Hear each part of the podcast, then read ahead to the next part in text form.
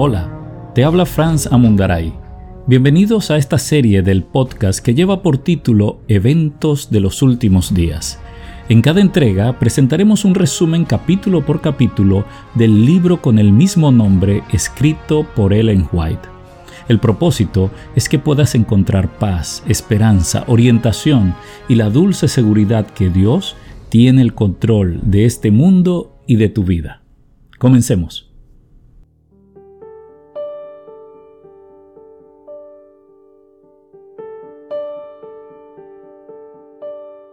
Como hijos de Dios, hemos sido favorecidos por admirables revelaciones proféticas que ubican la hora en que vivimos en el desarrollo de los planes divinos y anticipan los grandes sucesos del porvenir.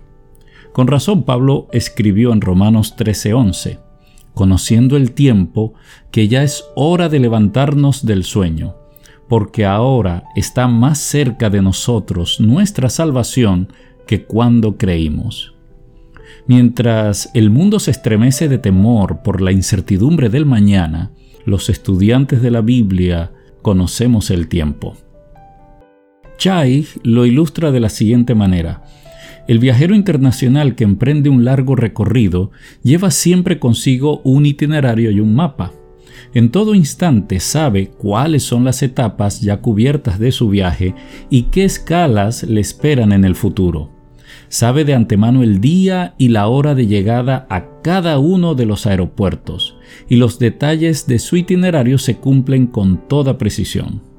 De la misma manera los hijos de Dios, asociados en este viaje maravilloso que realizan juntos hacia su meta final, tienen también un mapa admirable, que es la Biblia, y un itinerario preciso, que son las profecías cumplidas. Ellen White mencionaba en el libro Evento de los Últimos Días, en el capítulo 1, lo siguiente.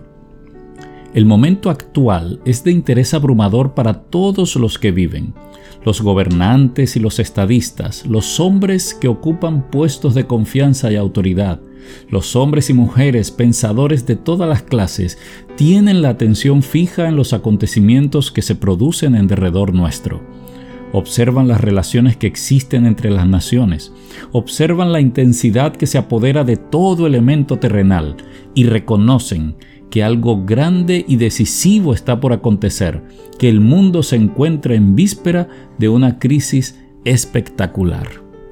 Es increíble que esto se haya escrito hace más de 100 años, en el año de 1914 para ser específicos. También ella en ese primer capítulo que se titula La última crisis de la Tierra, escribió lo siguiente.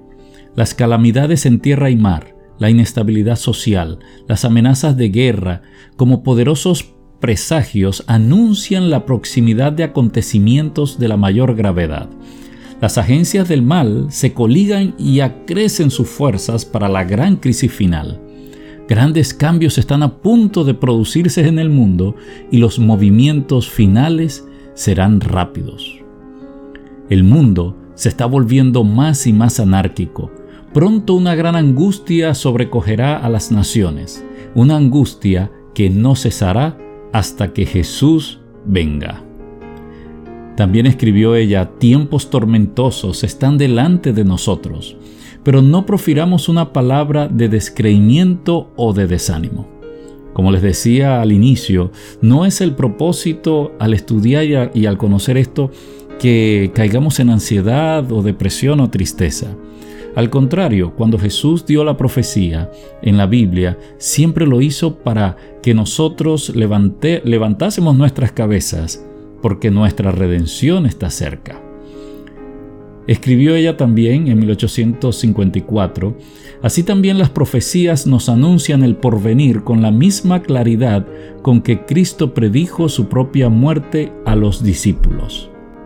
Los acontecimientos relacionados con el fin del tiempo de gracia y la preparación para el tiempo de angustia han sido presentados con claridad, pero hay miles de personas que comprenden estas importantes verdades de modo tan incompleto como si nunca hubiesen sido reveladas. También escribió, tendremos que comparecer ante magistrados para dar razón de nuestra lealtad a la ley de Dios, para dar a conocer los motivos de nuestra fe. Los jóvenes deberían entender estas cosas. Debieran estar al tanto de las cosas que acontecerán antes del fin de la historia del mundo. Estas cosas tienen que ver con nuestro bienestar eterno y los maestros y alumnos deben prestarle más atención. Ya casi al final de este primer capítulo, ella escribió lo siguiente. Se necesita un estudio mucho más detenido de la palabra de Dios. Especialmente Daniel y el Apocalipsis deben recibir atención como nunca antes. La luz que Daniel recibió de Dios fue dada especialmente para estos postreros días. Hay un tiempo de angustia que se aproxima para el pueblo de Dios. Pero no hemos de mantener eso constantemente delante de los nuestros, manejándolos de tal manera que pasen por un tiempo de angustia de antemano. Ha de haber un zarandeo entre el pueblo de Dios, pero no es esta la verdad presente para llevar a las iglesias. Escribió ella en 1890.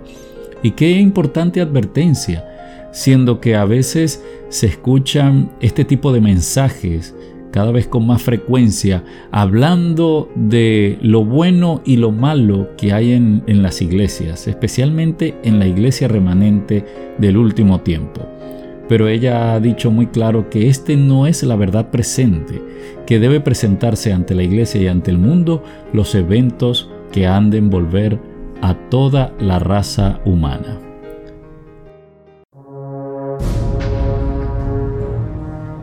De esta manera llegamos al final del resumen del primer capítulo del libro Eventos de los Últimos Días.